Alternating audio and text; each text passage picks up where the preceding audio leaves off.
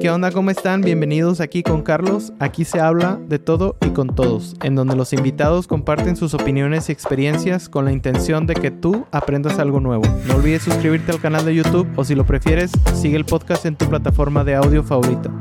¿Qué onda? ¿Cómo están? Bienvenidos aquí con Carlos. Hoy estoy aquí con Alondra Loera. Alondra, ¿cómo estás? Muy bien, gracias, muy contenta por esta invitación. Un placer.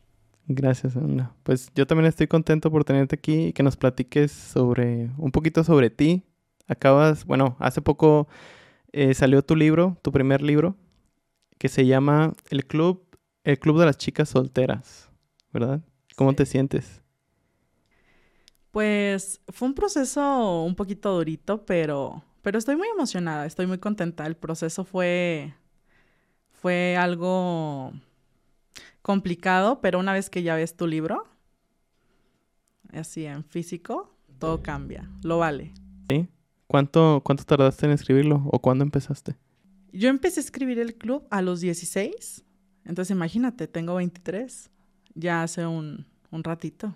Órale. Entonces, eh, no fui muy constante, lo dejaba, seguía en la escuela, estaba en la prepa en ese entonces. Entonces, eh, empecé a escribirlo a los 16, lo retomé como a los 18, lo volví a dejar. Y entonces, em, creo que más que nada, el hecho de saber que lo escribí cuando estaba más chica, es como el boom, ¿sabes? ¿El boom a qué te refieres? Me refiero al... Al yo de... Yo soy muy astral. O sea, más o menos, más o menos. Pero mi punto clave siempre es lo que fui y lo que me lleva ahora. Lo que yo pude hacer en ese momento con las herramientas que tuve y que supe aprovechar. Y el hecho de verlo ahorita, o sea, es como mi, mi alondra de 16 años, no se lo podría creer. Sí, me imagino que sí. ¿Y tiene, y tiene mucho de, de la alondra de 16 años? Sí, sí. Bueno, Quisiera decir que, que también de esta Alondra de 23, por obviamente todo cambia, es un, es un proceso muy evolutivo también para el libro, porque pues lo que hace dos años me gustaba, tal vez ahorita, pues ya no es como, ¿qué te puedo decir? Como, o sea, ya no me encanta tanto. Entonces, este, ahora lo veo y hay ciertas ideas que digo, claro, esto es de la Alondra de 16, hay que dejarlo. Entonces, en sí la, pinta la tiene de, de, desde que inició, tiene como actualidad y pasado. Ok. Muy bien. Oye, ¿y qué significado tiene para ti estar soltera? ¿O por qué, por qué el enfoque a, la soltería? Fíjate, yo cuando tenía, ¿qué será? Como unos 15, siempre me preguntaba, ¿por qué mis amigas tienen novio y yo no? Normalmente creo que, todas llegamos, no todas, pero la mayoría empieza como ese toquecito de frustración. Y yo le preguntaba a mis amigas de, ay, es que ¿por qué tú sí tienes pegue y yo no? O sea, ¿por qué yo sí? Yo no, perdón. Y entonces, eh, un día platicando con una amiga, me dijo, ay, no, es que qué cansado, qué feo es ser soltera. Y dije, y me quedó muy, muy, muy, este, como, se podría decir, como grabada esa, esa frasecita. Y dije, ¿por qué? ¿Por qué tiene que ser algo malo? O sea, claro que te quejas en un cierto aspecto, pero ¿por qué lo vemos como algo negativo? Tal vez volvemos a lo mismo para mi Alondra de 16, si era como, ¿por qué? O sea, no me catalogaba una persona tan mal físicamente, y yo decía, ¿por qué no tengo un novio? Y después de, ese comentario fue como, ¿y por qué lo tenemos que ver que está mal? Y eh, así como magia, el, el significado se cambió. Fue como, voy a hacer algo para tratar de contrastar eso, que no se vea que está mal estar, no estar soltera ni sola, porque normalmente eh, siempre asociamos estar solteras con solas y no es lo mismo. Pero sí el hecho de que no es tan mal estar contigo misma o no querer algo y no tenemos que verlo como algo tan negativo. O sea, No es una realización de vida tener una pareja. Pues probablemente para algunas personas sí, ¿no? Sí, ajá, sí, claro. Para algunas personas sí, pero no creo que para todas. O ahorita en la actualidad creo que las mujeres tenemos como más la decisión de, de ir por nosotras mismas, de estar como más con nosotras antes de buscar a alguien, que no está mal, no está mal. Si una persona cree que tener pareja es un complemento para ella, es totalmente válido pero sí soy muy consciente de que muchas veces cuando estamos chicas caemos como en ese estereotipo de hay que tener novio porque eso nos puede, o sea, nos puede hacer felices entre comillas, ¿sabes? Y sobre todo esta presión social de, de esas famosas tías de ¿y el novio, mija? Ay, ya sé. y yo, ya tía, póngase a comer. Está muy... Es que, ¿sabes qué? Que, por ejemplo, en mi casa siempre fue el estudio, el estudio, el estudio, el estudio. Entonces tampoco tenía como mucho tiempo de contrastar esta parte de, ay, quiero un novio porque, porque yo sabía que no lo necesitaba. Pero más si lo quería, ¿no? Y ya una vez que, que lo empecé como a analizar fue como, pues es que tampoco es como que lo quieras mucho, ¿sabes? Y obviamente es proceso de que empiezas a crecer y dices, ay, bueno, ahora sí ya no lo necesito, o sea, ya ni lo quiero la escuela, pendientes, trabajo, tal vez para muchas personas es como, la pareja es como a lo mejor lo último en lo que se podrían enfocar.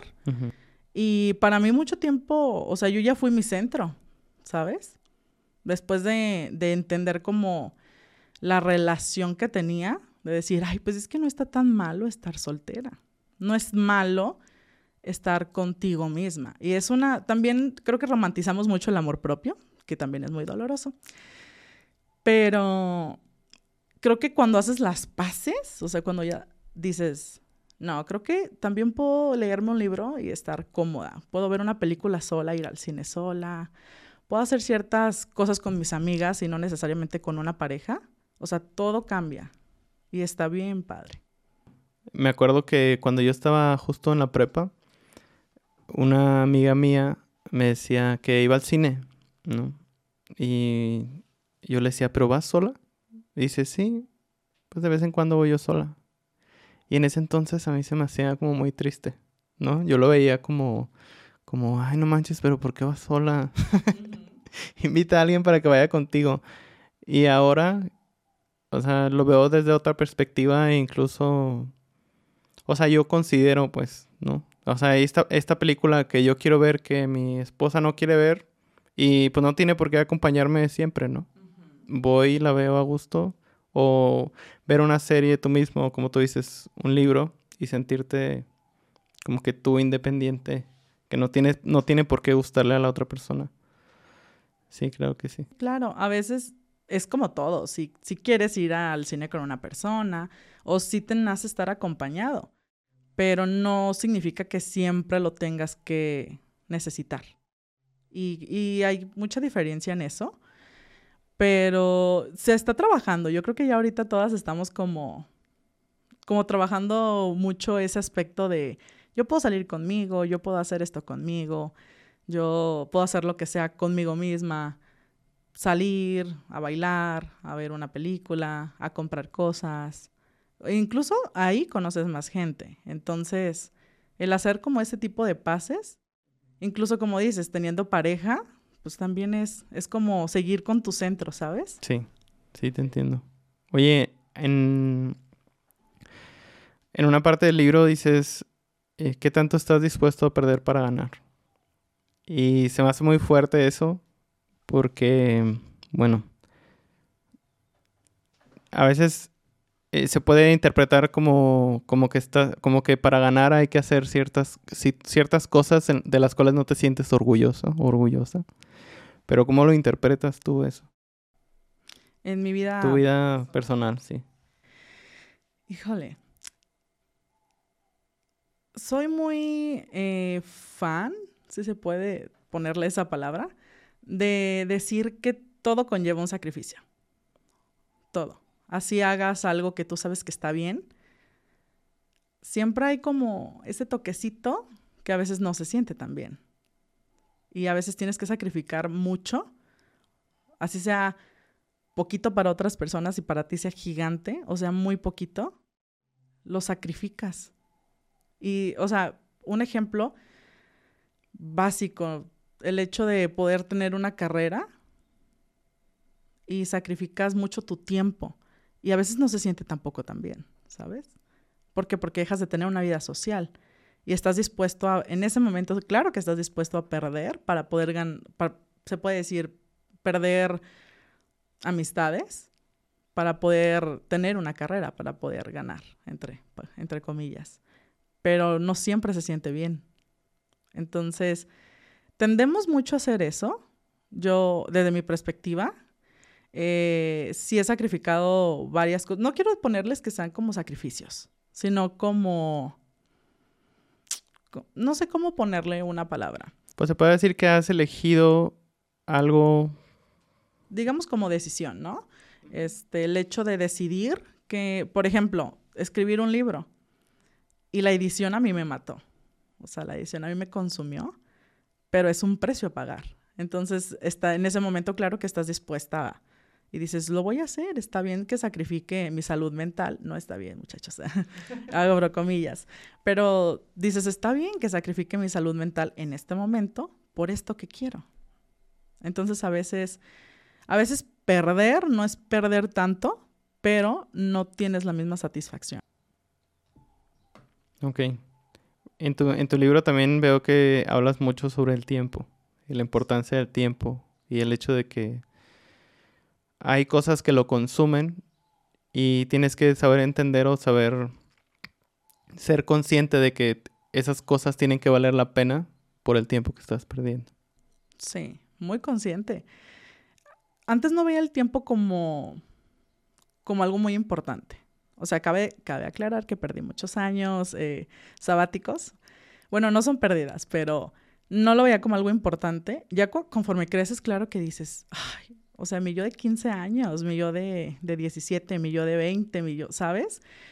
Y, y, no necesariamente por la edad que tenía, sino por las oportunidades y por todo lo que, lo que hubieras podido hacer con ese tiempo. Sí, claro.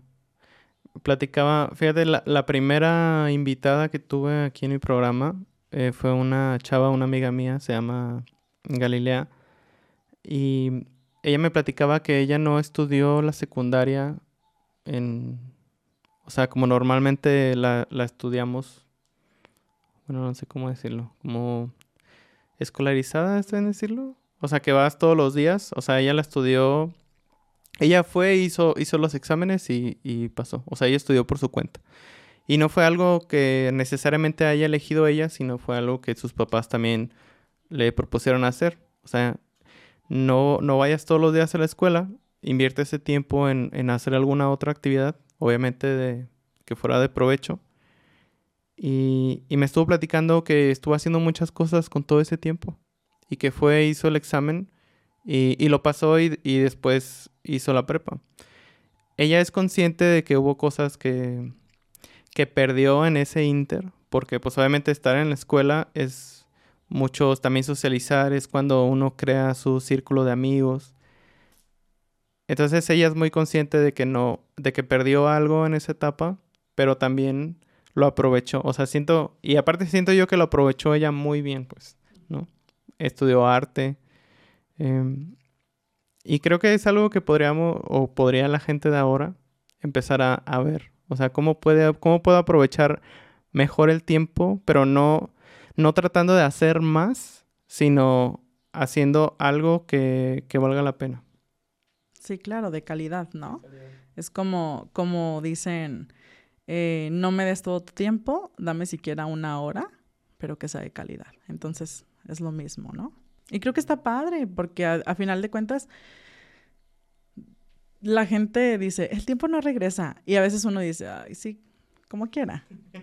Y, y de verdad, ya cuando lo ves a, a un pasado, dices, claro, o sea, yo, hay muchas personas que se lamentan de cómo hubiera querido yo este, regresar el tiempo para hacer tal cosa, ¿no? Eh, eh, no, no me voy mucho como a las personas mayores, sino simplemente nuestros papás, ¿no? De, a mí me hubiera gustado ir a la escuela o viceversa. Entonces, qué padre que puedas aprovechar el tiempo cuando se puede aprovechar el tiempo. O sea, que aunque hagas una sola cosa, lo aproveches al máximo. Porque pues obviamente el tiempo ya pasa y no perdona. Sí, no, no regresa. Y tu decisión de, de hacer y continuar haciendo el libro, o sea, no lo empezaste a los 16 y fue una continuidad hasta ese momento. Tuviste pausas. Sí, sí, porque yo lo veía como un hobby. O sea, yo empecé, yo, yo empecé, em, porque una amiga me recomendó la app donde yo empecé a escribir. Entonces, desde ahí fue como, ah, mira, hay muchos libros, pero ninguno me está gustando. Entonces voy a hacer algo que yo creo que me pueda gustar. Dices que fue una app donde tú empezaste a escribir. Ajá. ¿Y qué app? Sí, es Wattpad. Wattpad. Ajá. Órale, no lo había escuchado. Está, está padre. O sea, ya ahorita ya tienes que pagar para leer, pero en mi tiempo era gratuita y podías, creo que sí puedes escribir todavía gratuitamente. ¿Pero es como para escritores independientes o qué? Sí, haz de cuenta que no importa quién seas, tú puedes escribir un libro. Y ahí lo publicas. Y ahí lo publicas. Ajá, es, no te sirve mucho a... Bueno, no, no quiero decir que no sirve porque varias autoras se han publicado de ahí, varias han, hecho películas ya, de hecho. Entonces, sí funciona como una base, ¿sabes? Si quieres empezar a escribir, yo sí lo recomendaría para dejarte como... Para que empieces como, no a practicar, pero empieces a desarrollar como el, el hábito de, de empezar a escribir, de subir capítulos, porque hay gente que sí los lee. Entonces, con un comentario que te pongan de me gustó, eso te anima y dices, voy a seguir escribiendo. entonces, las personas te pueden poner reviews también. Y eh, sí, sí, sí, está, está muy padre. Bueno, estaba, creo que ya se volvió muy tóxico. A ver, eso. Em, y en ese entonces eh, yo me metí, leí libros, no me encantaban y dije, voy a escribir algo pero lo pausaba porque yo iba a la escuela, entonces era como, o pongo atención, no, siempre fui dedicada, no de dieces, pero sí dedicada en, en que era responsable, ¿no? Y entonces era como, o escribo o, o estudio. Más aparte, pues yo no tenía una computadora donde escribir, yo escribí el libro en mi celular. O sea, imagínate. Era como, por eso siempre, siempre digo de, haz lo que puedas con lo que tengas. O sea, aprovecha lo que tienes. Porque yo, así de que en fiestas familiares y yo en mi celular escribiendo, ¿sabes? No tenía, sí tenía la computadora, pero era destinada para tareas. Entonces era como, no, en tu celular. Y editaba en el celular, se me borraban capítulos completos, yo llorando, ¿no? no puede ser. Justo eso te iba a preguntar que si nunca te pasó, pero chin, me imagino qué coraje. Sí, no, y muchas veces todavía en la edición era como, ya lo edité y de la nada no se guardaba y era como, ay, no puede ser, tengo que empezar de nuevo. Pero ya haces tolerancia a la, a la frustración. Te vas haciendo como el callito, ¿no? De, bueno. Y entonces, este, cuando, cuando em, ya después me empecé a dedicar un poquito más, ya fue como a los 18, 19, que dije, ya lo tengo que acabar, o sea, ya. Y yo, yo había escrito libros antes, pero estaban muy mal escritos, pésimos. Y gracias a Dios se cerraron esas cuentas. Ah, soy muy mala para las contraseñas y nunca, nunca pude acceder de vuelta a las cuentas. Entonces los libros se quedaron ahí. O sea, antes de, ¿te refieres a los 16 años o antes de los 16 años ya habías escrito otras cosas? Sí, pero era como, mm, ¿sabes? No lo veía como algo que sí quería hacer. Y entonces en ese momento fue como, ay, qué bueno, qué bueno que se me cerraron y que nadie sepa que se perdió de mi existencia. Para la historia. Por eso es el Alondra Loera, porque yo en mis cuentas pasadas tenía el Nayeli. Y entonces, como ya no podía hacer otra cuenta con mi nombre, era como, ay, bueno, me voy a poner mi segundo nombre, ¿no? Entonces, por eso mucha gente se confunde, porque es Nayeli y Alondra, y es como, entonces, ¿cómo te llamas? Pero es por eso, es por eso, porque aquí, este, tu tía nunca se aprendió las contraseñas, entonces... Y, y ya en ese lapso, nunca pensé en publicarlo en físico. O sea, ya eran los, tenía que 18, 19, y como que a los 20 todavía dije, ¿y si lo hago? O sea, ¿y si puedo? Y te, empecé yo con una lectora, luego dos, y luego tres, y de una en una. Y así yo por un comentario me desvivía. Era como, me encanta tu libro. Y yo decía, sí, lo estoy haciendo bien. Por eso les digo a muchas, eh, a muchos escritores que están empezando, no se desesperen, la mayoría empezamos así, ¿sabes? Y, y ya cuando vi que podía tener potencial, dije, bueno, lo voy a enviar a ver qué tal. Pero me lo regresaran, o sea, no, fue como que... Aparte, yo cargaba con este estigma de la gente de, hmm", ¿sabes? Cuando tú le dices a una persona que escribes un libro, y la persona no está muy familiarizada con la lectura, con la literatura, es muy posible que sea como, ah, qué bueno, adiós. O sea, como que es un logro irrelevante el hecho de que hayas escrito un libro para mucha gente, dices. Sí, mucha gente era como, ay, no, pues no. O sea, no lo vas a lograr. No lograr, pero era como el hecho de simplemente no ponerte la atención que tú querías. Es como, hola, pues yo estaba más chica, era como el, hola, estoy escribiendo un libro y la gente era, ah, sí, mija. Qué padre. Qué padre, siéntate. Y cargué con ese, pues, con ese estigma mucho tiempo. O sea, todavía con mis papás eh, me costó, porque yo siempre fui muy decidiosa para las carreras universitarias. Entonces, una vez dije, ay, creo que quiero estudiar literatura. Entonces voy corriendo con mi mamá y le digo de que ya sé que quiero estudiar. Y mi mamá así como de que, ay, otra. otra carrera nueva, ¿no? Y cuando le dije, me dijo, pues, o sea, lo que te dicen los papás, pues tú sabrás, ¿no? Pero para mí fue como, tenía 17 y era como, ay, no me están apoyando, no me están dando como este vuelo que ocupo, ¿no? Yo muy, muy deprimida. Pasa el tiempo y así mi hermana este, les empezó como a meter el chip de, ay, mami, ¿no sabes que ella está escribiendo un libro? Y mamá, no. O sea, como que también yo, yo en ese momento no comprendía que mis papás no, no tenían como esta referencia también de la literatura. O sea, no es lo mismo que mi mamá me comprara un libro a que mi mamá supiera que yo escribía uno, ¿sabes? También ese, ese punto, pues yo no lo entendía en ese entonces. Y entonces mi mamá ya empezó como de, ah, ok, interesante. Y ya fueron como aflojando un poquito como, no sé cómo decirlo, como el, el hecho de tenerme aquí, de, tienes que estudiar una carrera, eso ahorita no. Y eso ahorita no. O sea, te decían que dejaras de enfocarte en tu libro y te enfocaras más a buscar una o te enfocaras en una carrera. Parecido, o sea, mi mamá siempre nos... Y mi papá es como el estudio es lo, lo base. O sea, sí puedes dedicarte a todo lo demás, todo lo que tú quieras, pero el estudio va primero. Entonces, yo regresamos a que me dio un año muy sabático. Eh, y mi mamá decía, ya, pues ya trámites a la universidad, Nayeli. O sea, ya, ya, mi hijita, ya, tanto tiempo aquí en la casa viéndonos, ya no. Y fue cuando cuando se da cuenta de que, ama, pues lo mandé a una editorial. Eso ya fue un tiempito después, pero lo mandó a una editorial y quedó. Y entonces como que siento que, boom, ¿no? El, la cortinita que antes tenían de, sí, eso es como tu hobby. Se cayó y fue como, a ver, entonces dime. Ahora sí me interesa lo que estás haciendo. Eh, pero antes de eso lo mandaste a otras editoriales. A muchas. O sea, yo muy perseverante.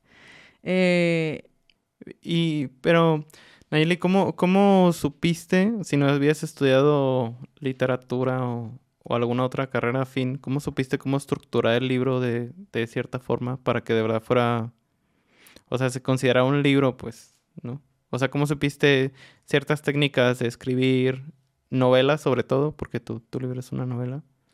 ¿O fue leyendo que, que dijiste, ah, pues mira, debe de ser así? Sí leyendo, pero también a base de, de aburrimiento, porque no hay peor escritor que el que no lee su propio libro. Entonces yo releía y yo decía, ay, esta parte qué aburrida. Entonces quitaba y después yo la comparaba con libros que a mí me encantaban y decía, le falta algo, le falta cuerpo, o sea, le falta un desarrollo aquí. Voy a quitar esto, voy a poner esto. Pero yo solo, o sea, nunca te vi en, en YouTube un, video de cómo hacer un libro, qué partes tiene un libro. Nunca. Entonces fue como, fue saliendo como sobre la marcha. pero sí lleva como el hecho de, de que también a veces las lectoras son muy crueles y era como, está aburrido. Y yo, ok, ¿qué parte está aburrida? Pues todo.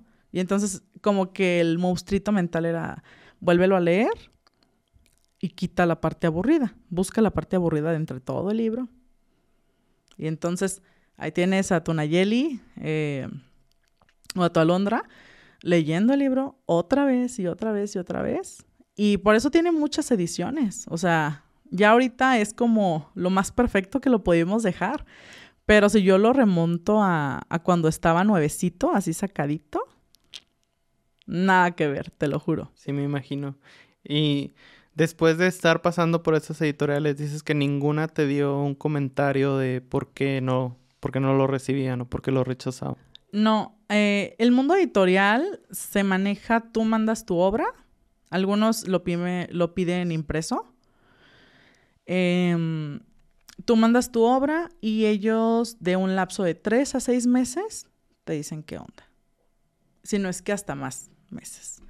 Entonces, cuando yo pensé que mi libro ya estaba bien para enviarlo, que no estaba bien, no estaba bien, eh, lo mandé a, yo creo que como a unas ocho editoriales.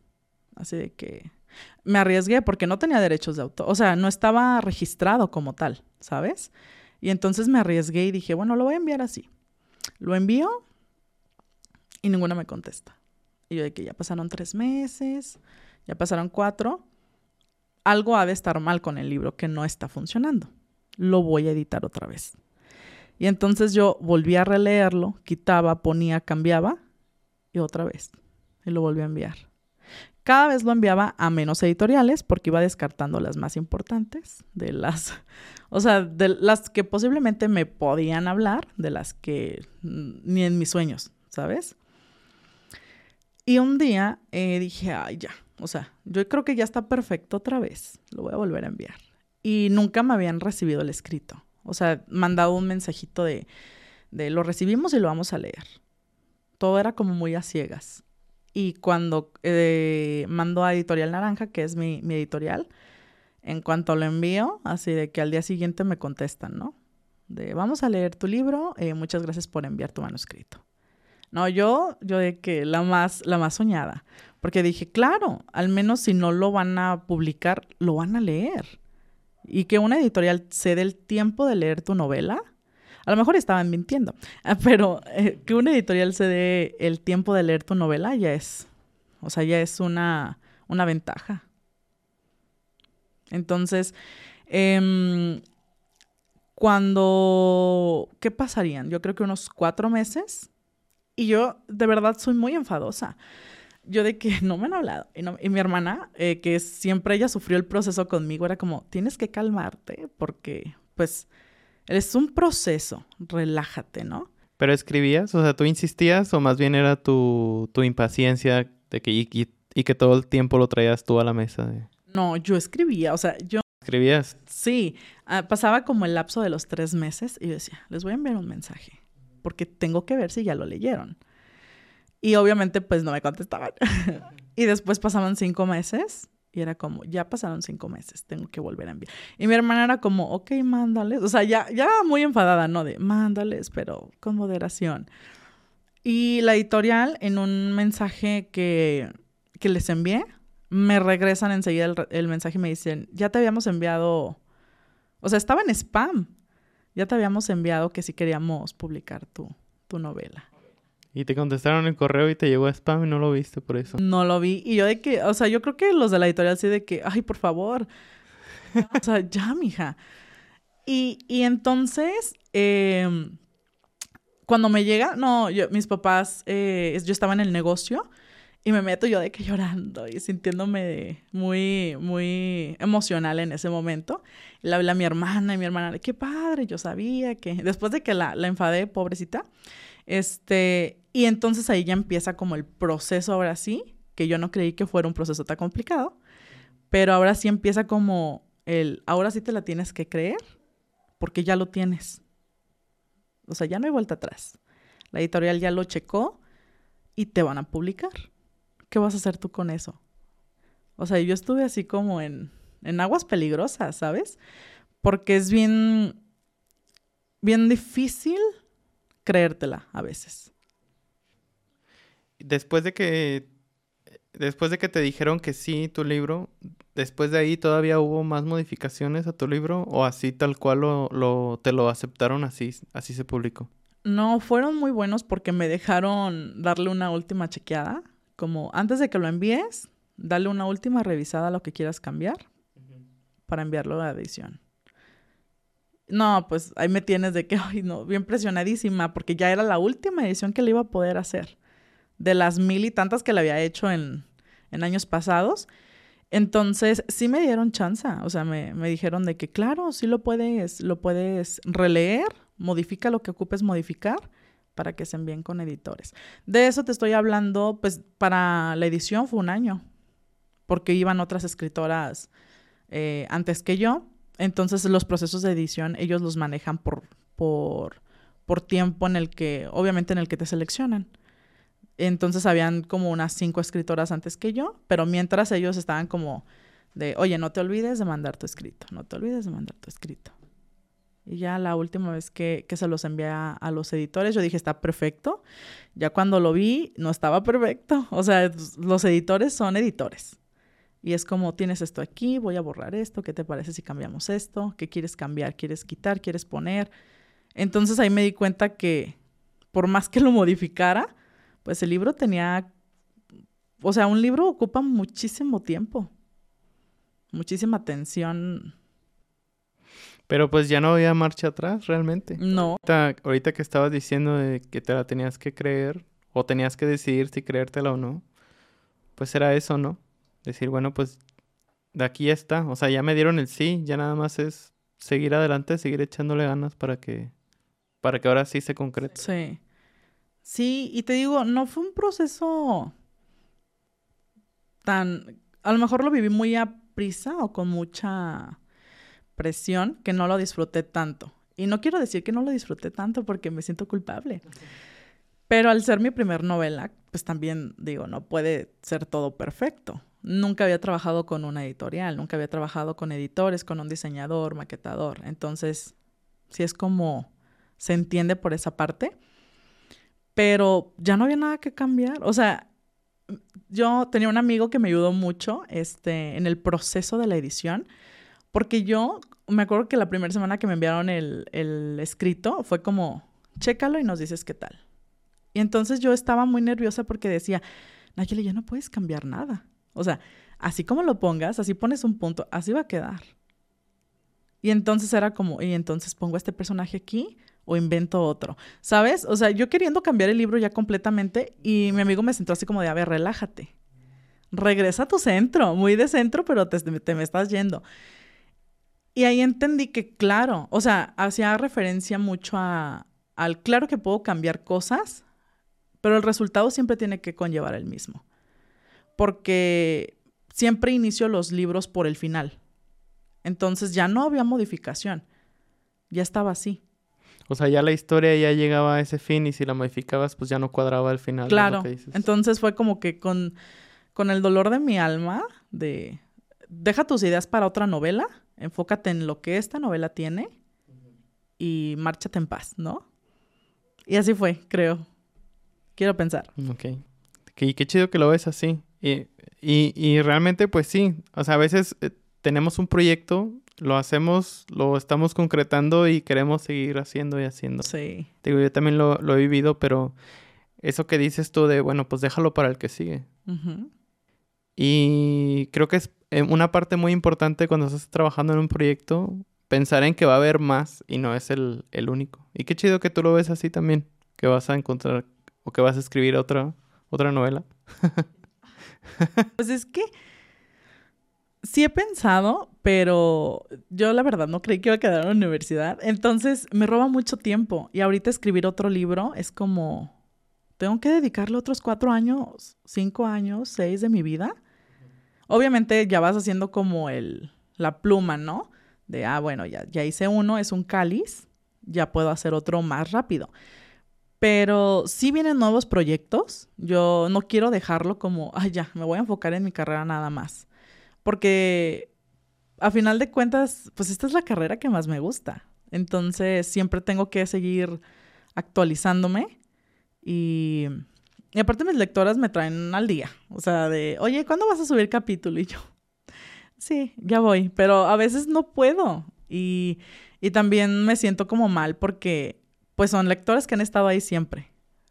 Y, y, tengo como este compromiso, ¿sabes?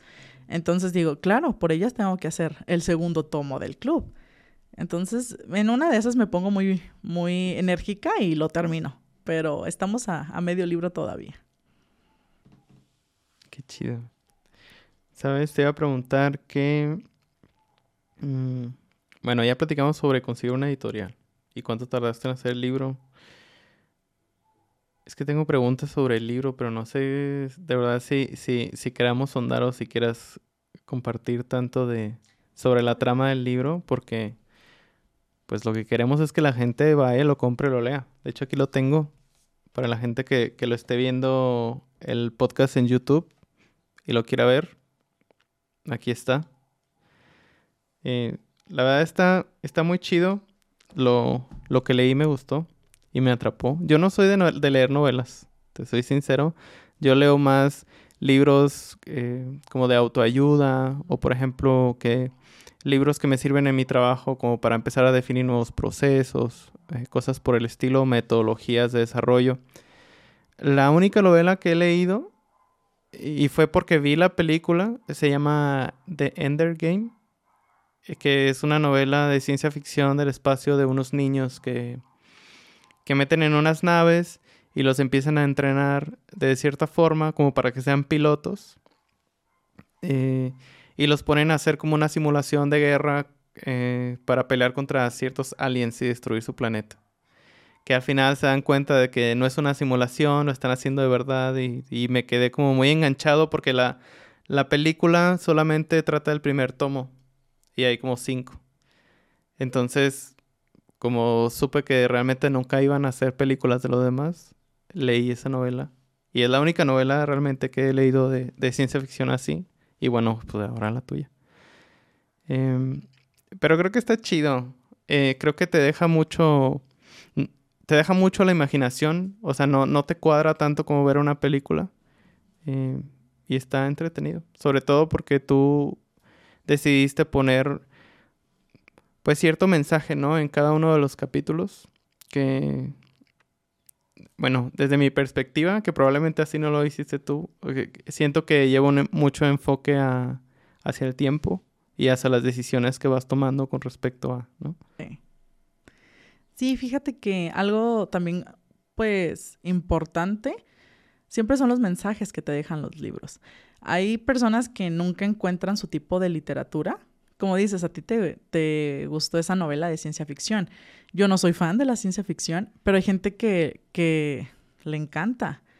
Y es de acuerdo a tu tipo de literatura. Y entonces, así sea una, no sé, novela de misterio, suspenso, si la ves con los ojos de me gusta, hasta te deja una enseñanza, ¿sabes? Sí. Ah, por muy irónica que sea. Entonces, creo que es lo padre de los libros, que los puedes, eh, les puedes tomar la forma y la conclusión que al final tú quieras. Porque tal vez yo sí hablo mucho del tiempo y decisiones que, que me gustaría que las demás personas no vivieran, pero aprendieran. Pero a final de cuentas esa persona le va a dar como la representación que a ella le parezca correcta. Y eso es lo padre. A mí siempre me gusta preguntarle a las, a las mis lectoras de me gustó y yo, sí que te gustó. y mi lectora viene asustada de, ¿qué? Pero es lo padre que, que te das cuenta como si cada cabeza es un mundo y el cómo interfiere en ellos, ¿sabes? Sí, cómo lo interpreta. Y, al final es, creo que últimamente se ha hablado mucho de tu sistema de creencias, que no es lo que te sucede, sino cómo qué significa o cómo interpretas tú lo que te está sucediendo. Sí, claro. Sí, a final de cuentas todo es una evolución constante. Y como te digo, tienes que aprender o hacer lo que puedas con lo que tienes. Ya sea quedarte con un ejemplo, quedarte con lo básico que te enseña el libro o modificarlo a tu forma de ver las cosas. Entonces, cobra más sentido, ¿no? Sí, la verdad que sí.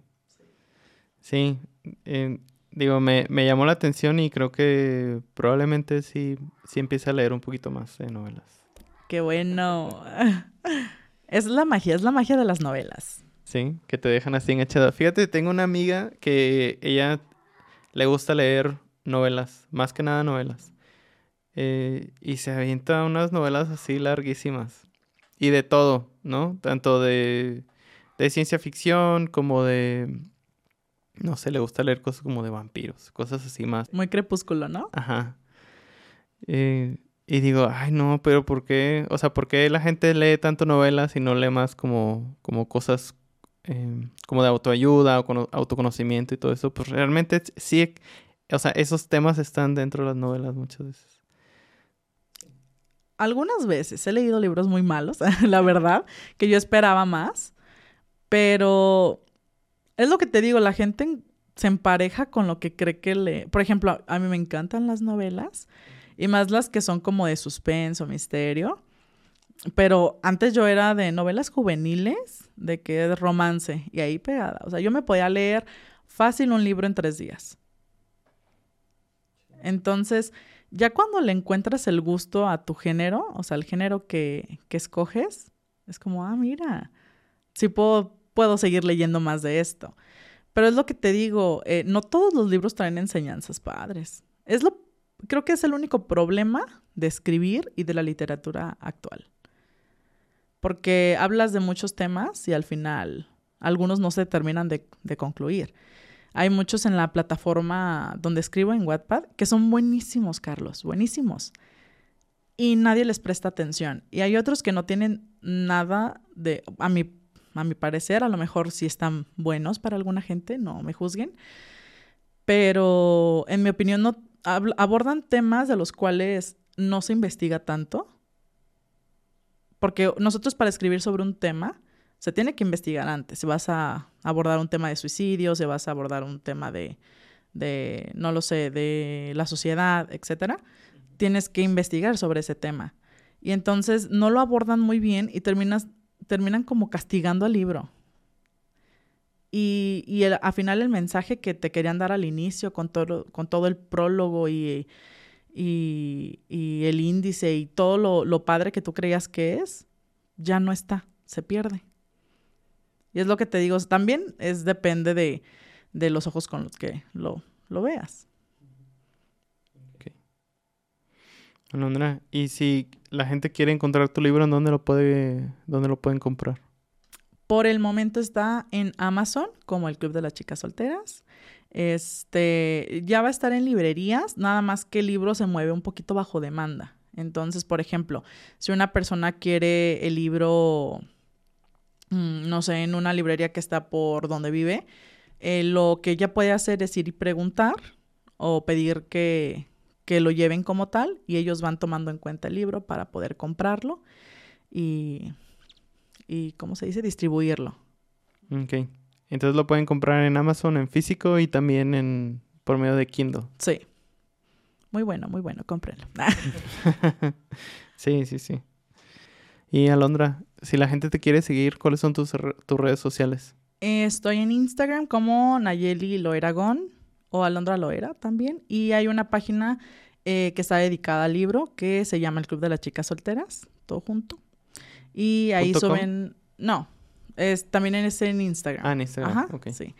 Y ahí suben eh, más contenido. Yo por lo general trato de subir un poquito, pero ellos suben más. Eh, ya sea sobre cositas que trae el libro, eh, representaciones, fotitos de, de personajes, etc. Ok. ¿Y hay algún evento que vaya a ser pronto, alguna otra entrevista o algo así? Eh, sí tenemos algo programado para el 8 de este mismo mes, que es... el 8 de marzo. Ajá, por el Día de la probablemente... Ah, ok. Sí. Entonces, como el libro es... trata no trata, pero involucra un poquito el tema de feminismo, pues esperamos tener noticias pronto de ese proyecto. Para todos. Muy bien, Alondra. Pues yo creo que es muy buen momento para terminar. La verdad creo que estuvo bien, estuvo padre la, la plática. ¿Cómo te gustaría cerrar el episodio? En que todos siempre pensemos qué es lo que queremos dejar de nosotros en este mundo, ¿sabes? Eh, para mí es bien importante el hecho de, sí hablar del, del, ¿cómo te puedo decir? Del amor propio en ciertas novelas, escrito, o hablarlo en redes sociales, pero más va como un mensaje también más enfocado a las mujeres, ¿sabes? Que siempre puedes hacer todo lo que quieras como quieras, siempre que esté dentro de tu alcance y que aprovechen siempre lo que tienen para hacer lo que quieren. Porque a final de cuentas, eh, me llevo como también muchos aprendizajes del proceso de, mi libro, pero también es más personal. El hecho, de hecho, cuando venía camino acá era como, ah, ¿en serio? Voy, voy a, grabar un podcast. Entonces imagínate el hecho de yo, yo estar sentada aquí aún no lo puedo asimilar. creo que me va a caer el 20 de, para la siguiente semana. Generalmente culmina la gente y dice, ay, se me pasó a decir esto y se me pasó a decir el otro, pero quedó perfecto. Exacto. Sí, y entonces, eh, pues sí, creo que para no, no extenderme mucho, el, el hecho de ser muy fiel a uno mismo y de que no siempre pero a veces solamente importamos nosotros y lo que hacemos con nosotros y lo que dejamos también en este, en este mundo muy terrenal. Entonces, yo espero que todas las personas puedan lograr siempre lo que se propongan, porque sí se puede, sí se puede, no es, no es fácil, obviamente, y también se trata de, de que los sueños no se cumplen, se trabajan. Entonces, sí. Muchas gracias. Al contrario, gracias a ti.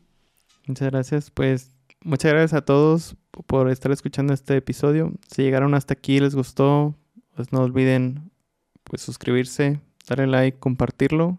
Y pues esto fue el episodio de aquí con Carlos, con Alondra Loera. Muchas gracias, Alondra. Gracias a ti. espero que lo disfruten mucho. Gracias a todos. Adiós.